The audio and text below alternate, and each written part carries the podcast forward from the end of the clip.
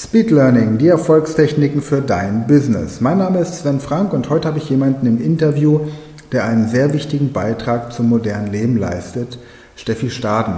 Aber dieses Interview ist etwas ganz Spezielles. Steffi kann nämlich krankheitsbedingt nicht mehr sprechen und ich habe das Interview mit Steffi schriftlich geführt. Dieses Interview wird jetzt vorgelesen und für Steffi leiht Anna Jansen aus unserem Speed Learning Coach Team ihre Stimme. Also, hallo Steffi, schön, dass du da bist. Hallo zusammen, ich freue mich auf das Interview. Steffi, bitte stell dich kurz unseren Podcast-Hörern vor und erzähl mal kurz, wer du bist und was du tust. Gern. Ich habe Germanistik und Pädagogik an der Kölner Uni studiert, bin ausgebildete Gymnasiallehrerin und arbeite freiberuflich als Kommunikationstrainerin sowie Lektorin bzw. Korrektorin, vor allem für wissenschaftliche Arbeiten. Seit 1987 halte ich Seminare rund um die deutsche Sprache ab, sowohl für Deutschlernende als auch für Muttersprachler. Bis letzten Sommer habe ich vornehmlich Zusatzkurse zu Rechtschreibung und Zeichensetzung an der Universität zu Köln abgehalten. Dies kann ich leider nicht mehr tun, weil ich krankheitsbedingt nicht mehr sprechen kann. Meine Tätigkeit als Lektorin, Korrektorin übe ich weiter aus. Okay, wir werden später noch auf diese Gründe zu sprechen kommen, warum du nicht mehr sprechen kannst. Ich bin ja auf dich aufmerksam geworden, weil du ein Buch geschrieben hast. Wie kam das, dass man als Germanistin und Gymnasiallehrerin ein Buch schreibt? Ja, 2013 hat der Unitaschenbuchverlag UTB von meinen Kursen erfahren und mich angesprochen, ob ich nicht ein Buch zu dieser Thematik für den Verlag schreiben möchte. Erst wollte ich nicht, weil ich wusste, wie viel Arbeit das macht. Dann hat es mich aber doch so gereizt, dass ich das Buch in meiner Freizeit geschrieben habe. Im Oktober 2015 war es dann fertig. Die zweite erweiterte und überarbeitete Auflage kam im Oktober 2016. Seitdem wird diese Auflage ständig nachgedruckt. Dann sag mal kurz, wie das Buch heißt und worum es darin genau geht. Mhm. Es ist ein Ratgeber und Übungsbuch zur deutschen Rechtschreibung und Zeichensetzung. Der Titel lautet Rechtschreibung und Zeichensetzung endlich beherrschen, was sich wohl viele Menschen wünschen. Ist dann das Buch eher für Schüler geschrieben oder auch für Erwachsene geeignet? Das Buch richtet sich explizit an eher erwachsene Leser, denn für dieses Klientel gibt es kaum etwas auf dem Buchmarkt. Die meisten Ratgeberbücher sind zu dieser Thematik eher kindlich gestaltet. Das ist hier nicht so. Sowohl die Beispiel- als auch die Übungssätze sind auf Erwachsene zugeschnitten. Und wer ist dann von den Erwachsenen deine Hauptzielgruppe? Die Zielgruppe sind in erster Linie Studierende. Das Buch ist aber so gestaltet, dass es von jedem gelesen und bearbeitet werden kann. Explizit an die Adresse der Studierenden richtet sich das letzte Großkapitel richtiges Zitieren, Quellenangaben und die Erstellung des Literaturverzeichnisses. Jetzt ist ja die deutsche Rechtschreibung, Steffi, ein sehr umfangreiches Thema und es gibt zahlreiche Bücher dazu. Worin unterscheidet sich jetzt dein Buch von zum Beispiel einem Grammatikbuch? Naja, das Buch behandelt alle Themen, die von den beiden Rechtschreibreformen 1996 und 2006 betroffen waren und geht dabei systematisch vor. Erst wird die Groß- und Kleinschreibung behandelt, danach folgt das Kapitel über Getrennt- und Zusammenschreibung. Beim letzten Themenbereich gab es die meisten Änderungen. Die Getrennt- und Zusammenschreibung ist ohne Fit in Groß- und Kleinschreibung zu sein, nicht verständlich. Daran schließt sich ein Kapitel zu Einzelphänomenen an, zum Beispiel die Thematik mit S, Doppel-S, Scharf-S und die Schreibung von Fremdwörtern. Dann folgt das große Thema Zeichensetzung, wobei alle Zeichen berücksichtigt sind. An jedes Kapitel schließt sich die Möglichkeit an, zu üben. Also das ist ein Bereich, der mich auch immer wieder beschäftigt, weil es viele Wörter gibt, wie zum Beispiel jetzt zu Hause oder zu guter Letzt oder ähnliches, bei dem ich mich auch immer wieder frage, wie das dann richtig geschrieben wird. Jetzt hast du gesagt, da schließt sich ein Übungsteil an. Wie sieht das Üben dann konkret aus? Am Ende des Buchs werden die Lösungen kommentiert, also warum ein Wort so geschrieben wird und nicht anders. Außerdem gibt es auch ein kommentiertes Literaturverzeichnis, das natürlich meine persönliche Meinung wiedergibt. Am Buchende ist zudem eine Minigrammatik vorhanden, damit Lernende, denen die Fachbegriffe nicht oder nicht mehr vertraut sind, hier nochmal nachschauen können. Abgerundet wird das Buch mit einem Stichwortregister, wenn man etwas Bestimmtes sucht. Okay, Steffi, vielen Dank erstmal dazu, zu der Darstellung deines Buches. Wir werden dieses Buch auch in der Postkarte, in der Postkartenbeschreibung, was rede ich denn, in der Podcast-Beschreibung verlinken. Jetzt noch die Frage, wenn einer dieses Buch jetzt gekauft hat und vielleicht Fragen dazu hat, wo findet man dich denn im Internet, Steffi? Ich habe absichtlich keine Homepage.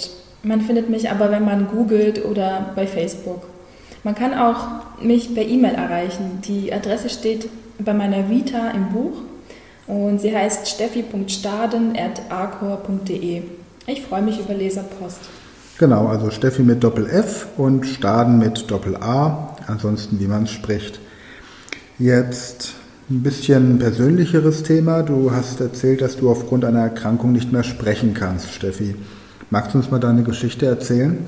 Ja, ich habe wohl eine der schlimmsten Krankheiten, die man bekommen kann. Ich habe ALS und zwar die bulbäre Form. ALS kennen einige vielleicht noch von der Ice Bucket Challenge. ALS bedeutet, dass irgendwann alle Muskeln absterben und man quasi bei hellem wachen Verstand sich nicht mehr bewegen kann. Die Krankheit ist unheilbar und führt relativ schnell zum Tod weil die Atmung irgendwann betroffen ist. Der Durchschnittswert liegt bei drei bis fünf Jahren. Keine rosigen Aussichten. Bei der bulbären Form macht zuerst im Wortsinn die Zunge schlapp. Deshalb kann ich nicht mehr sprechen. Leider auch nicht mehr trinken und essen, werde über eine Magensonde ernährt. Aber sonst bin ich gesund. naja, ich glaube, selbst wenn man damals an der Ice Bucket Challenge teilgenommen hat, kann man nicht wirklich im geringsten nachvollziehen, wie man sich als ALS-Patient fühlt. Für die Hörer, Steffi, die mit dem Begriff Ice Bucket Challenge nichts anfangen können, kannst du bitte nochmal erklären, worum es dabei ging und was der Hintergrund war? Mhm. Bei der Ice Bucket Challenge ging es darum, auf die Krankheit ALS aufmerksam zu machen und Spenden für die Forschung zu sammeln. Denn bis heute gibt es kein Medikament gegen die Krankheit. Die Idee des betroffenen Baseballstars Pete Frates war, dass man sich einem, einen Eimer Wasser, Eiswasser über den Kopf schütten lassen und natürlich spenden sollte, um zu erfahren, wie sich ein ALS-Patient fühlt. Erstens friert man ständig, weil die Muskelmasse weg ist.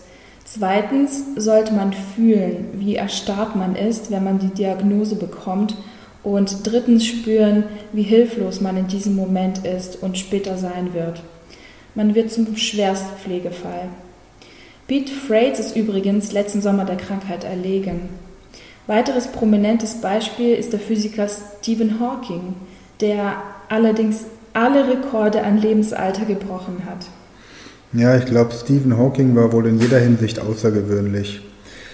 Ähm, also wie lernt man mit so einer schlimmen und endgültigen Diagnose und den Symptomen zu leben? Du hast vorhin so ein bisschen mit einem Lächeln gesagt, dass du ansonsten gesund bist. Ist das der wichtigste Aspekt, den Fokus auf das zu legen, was funktioniert? Ja klar, man muss das genießen, was noch möglich ist. Ich kann zum Beispiel noch laufen. Das können die meisten ALS-Patienten schon nach kurzer Zeit nicht und sind an den Rollstuhl gefesselt.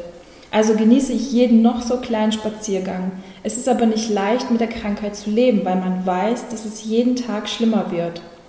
Man kann es mit nichts aufhalten. Mir fiel es schwer, Hilfe anzunehmen, weil ich immer der Machertyp gewesen bin. Jetzt muss ich mir am An- und Ausziehen helfen lassen, beim Duschen und beim Toilettengang muss mich durch die Magensonde füttern lassen und so weiter. Das ist hart. Das Schlimmste aber ist für mich, nicht mehr sprachlich kommunizieren zu können. Man wird einsam, wenn man sich nur noch schriftlich in Anführungszeichen unterhalten kann. Auch fehlt mir der Kontakt zu den Studierenden, denn ich habe meine Kurse super gerne gehalten. Da wurde bei, der, da wurde bei aller Ernsthaftigkeit bei der Erarbeitung auch viel gescherzt. Hm. Kann ich mir sehr gut vorstellen, ja. Und gerade wenn man ein humorvoller Mensch ist, wie du es offensichtlich ja auch bist, das dann verbal nicht mehr ausdrücken zu können. Aber trotzdem lässt du dich nicht von der Arbeit abhalten und arbeitest immer noch als Lektorin und hast vorhin auch gemeint, als Kommunikationstrainerin. Wie machst du das genau? Für welche Kundengruppe? Was sind da so deine, ja, wie sieht deine Arbeit konkret aus? Mhm. Als Kommunikationstrainerin kann ich leider nicht mehr arbeiten. Dazu müsste ich ja kommunizieren. Aber meine Lektorate und Korrektorate mache ich weiter. Und in welchem Bereich und mit welchen Kunden arbeitest du dann als Lektorin? Ja, die meisten Kunden sind Studierende und Doktoranden. Meist kenne ich sie persönlich aus meinen Kursen. Das ist einfach schön, weil der persönliche Kontakt bestanden hat und sofort ein Vertrauensverhältnis geschaffen ist. Das ist deshalb wichtig, weil ich nicht nach Seiten abrechne, sondern nach Stunden, also nach dem tatsächlichen Zeitaufwand, der stark variiert. Habe aber auch andere Kunden aus der Wirtschaft oder von Verbänden etc. Das heißt, Steffi, also deine große Passion war schon immer die deutsche Sprache. Du hast Germanistik studiert. Und wie erlebst du die Entwicklung der deutschen Sprache im Alltag? Hm, gute Frage. Ich bin da nicht konservativ. Sprache entwickelt sich ständig weiter. Viele schimpfen auf die Anglizismen, die in unserer Sprache kommen. Aber häufig gibt es eben keine geeignete Übersetzung für manche Begriffe. Soll ich jetzt statt Laptop Klapprechner sagen? Das wurde tatsächlich vorgeschlagen. Da kann man nur den Kopf schütteln. Vor über 100 Jahren kam, kamen französische Wörter in unseren Wortschatz. Das fand man damals schick, übrigens ein französisches Wort. Man sollte sich aber bemühen, die deutsche Sprache zu würdigen und in Schrift und Ton zu beherrschen. Grammatik, Rechtschreib- und Zeichensetzungsfehler sollten einfach nicht vorkommen, schon gar nicht in wissenschaftlichen Texten. Aber die Realität sieht leider anders aus. Ja, mir fällt zunehmend auch bei Nachrichten oder bei Ansprachen von Politikern auf, dass die deutsche Sprache sehr flexibel verwendet wird. Ich meine, das klassische Hochdeutsch wird ja auf der Straße nirgendwo gesprochen. Aber welchen Tipp hast du jetzt für Menschen, Steffi, die ihr gesprochenes Deutsch korrekter anwenden wollen? Gesprochenes Deutsch wird ja im Hirn gebildet und dort sollten die wichtigsten Regeln abgespeichert sein. Dann passieren nicht so viele Fehler. Da würde jetzt auch mein Buch weiterhelfen, obwohl es dort in erster Linie um den schriftlichen Gebrauch geht. Aber das geht ja Hand in Hand. Ich sage zum Beispiel immer, warum bei WhatsApp anders schreiben als in einer wichtigen E-Mail? Dann muss man ja zwei Versionen im Hirn abspeichern. Das blockiert Areale im Hirn, die man für anderes besser nutzen kann. Das ist ein interessanter Ansatz. Also das heißt, man sollte im Grunde, wie man immer und überall auf gute Manieren achten sollte, immer und überall auf gutes Deutsch achten und sich nicht von seinem Gesprächspartner auf ein niedrigeres Niveau herunterziehen lassen. Also nach unten hin schlechter zu kommunizieren ist keine Option. Welche Tipps oder Anregungen hast du für Business-Korrespondenz? Ist der gute alte Knigge noch aktuell? Wie ich schon sagte, ich neige nicht zum Konservatismus. Man kann heute durchaus lockerer sprechen und schreiben. Heute schreibt ja niemand mehr zum Beispiel hochachtungsvoll am Ende eines Briefs oder einer Mail. Wichtig finde ich, dass keine Fehler im Text sind. Manchmal schickt mir mein Sohn spaßeshalber E-Mails aus seiner Firma, natürlich anonymisiert. Da rollen sich die Fußnägel hoch, so viele Fehler sind drin. Das halte ich für schlimm. Diejenigen schreiben nämlich nicht nur unter Kollegen falsch, sondern auch bei Kunden. Das finde ich nur peinlich. Also kommen wir wieder zurück zur Lösung, nämlich zu deinem Buch, Steffi. Das vor allem Erwachsenen erklärt, wie man richtig schreibt und vor allem nach der Rechtschreibreform die Groß- und Kleinschreibung und auch Satzzeichen korrekt verwendet. Wo bekommt man dein Buch jetzt, beziehungsweise wo sollte man es kaufen? Auch eine gute Frage. Jetzt würde ich lächeln. Kaufen sollte man Bücher in Buchhandlungen. Die haben sowieso wegen Corona starke Einbußen. Aber auch sonst kaufe ich bei meiner Lieblingsbuchhandlung. Ich schaue mir allerdings die Bücher und andere Waren bei Amazon an, äh, da man dort die Möglichkeit hat, die Bewertungen zu lesen. Dann bestelle ich die Bücher in der Buchhandlung. Habe aber Verständnis für Leute, die es einfach nur, ja, einfach nur haben wollen und bei Amazon bestellen. Momentan geht es wohl auch nicht anders. Das hätte den Vorteil für mein Buch, dass die Käufer auch eine Bewertung abgeben können. Der potenzielle Käufer und Interessent kann bei meinem Buch bei Amazon auch einen Blick ins Buch werfen.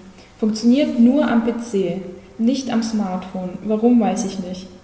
Das Gute daran ist, dass man dann den Eingangstest machen kann, wodurch man sehen kann, wie gut man die Rechtschreibung und Zeichensetzung beherrscht. Die Auflösung steht im Gegensatz zu den Übungssätzen direkt hinter dem Test mit Verweis auf das jeweilige Kapitel des Phänomens. Es gibt auch bei UTB die Möglichkeit, eine Online-Version zu kaufen. Ich bin aber der Typ, der ein Buch in der Hand haben muss.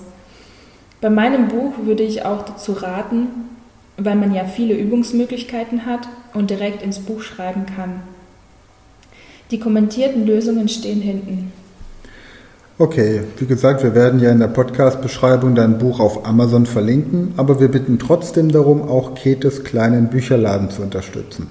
So wie man eben ja, manchmal an Buchhandlungen das Schild sieht. Unsere Kundentoilette ist für unsere Kunden. Kunden von Amazon benutzen bitte die Toilette bei Amazon. Ja, vielen Dank, Steffi, für dieses wirklich beeindruckende Interview in vielfacher Hinsicht. Und wir wünschen dir von ganzem Herzen, dass du den Rekord von Stephen Hawking brichst. Vielen Dank, Sven. Ja, hätte nichts dagegen, den Rekord zu brechen. Ich bedanke mich, dass ich hier die Möglichkeit hatte, mich und mein Buch vorzustellen. Ich wünsche allen viel Erfolg bei dem, was sie tun und natürlich Gesundheit. Wer weiß besser als ich, wie wichtig das ist. So, liebe Podcasthörer, das war jetzt ein bisschen ein längeres und außergewöhnlicheres Interview, hat mich auch sehr berührt mit Steffi hier Kontakt zu haben. Und ich halte gerade ihr Buch Rechtschreibung und Zeichensetzung endlich beherrschen in der Hand. Und bin wirklich begeistert. Es werden also hier Groß- und Kleinschreibungen von Nomen, Verben, Adjektiven, Wochentagen, Tageszeiten und so Sachen wie eben zurecht oder zurecht, ähm, ja, Verwechslungsgefahren mit dem S-Laut, Doppel-S und natürlich die komplette Zeichensetzung, wann kommt ein Ausrufezeichen, wann kommt ein Gedankenstrich, ein Bindestrich, ein Schrägstrich, ein Doppelstrich, Anführungsstriche? Und für Studenten eben, wie man richtig zitiert, Quellenangaben macht. Also gerade jetzt auch in Zeiten des Homeschoolings ist das ein Buch, das sich alle Eltern zulegen sollten, die ihre Kinder unterstützen müssen und natürlich auch für das Business, die ja eigentlich ein Must-Have für jeden, der im Business korrekt kommunizieren möchte. Also in diesem Sinne, ihr findet den Link zu dem Buch Rechtschreibung und Zeichensetzung endlich beherrschen in der Beschreibung des Podcasts. Und an dieser Stelle auch nochmal vielen Dank an Steffi für das Interview und an Anna dafür, dass sie das Interview vorgelesen hat.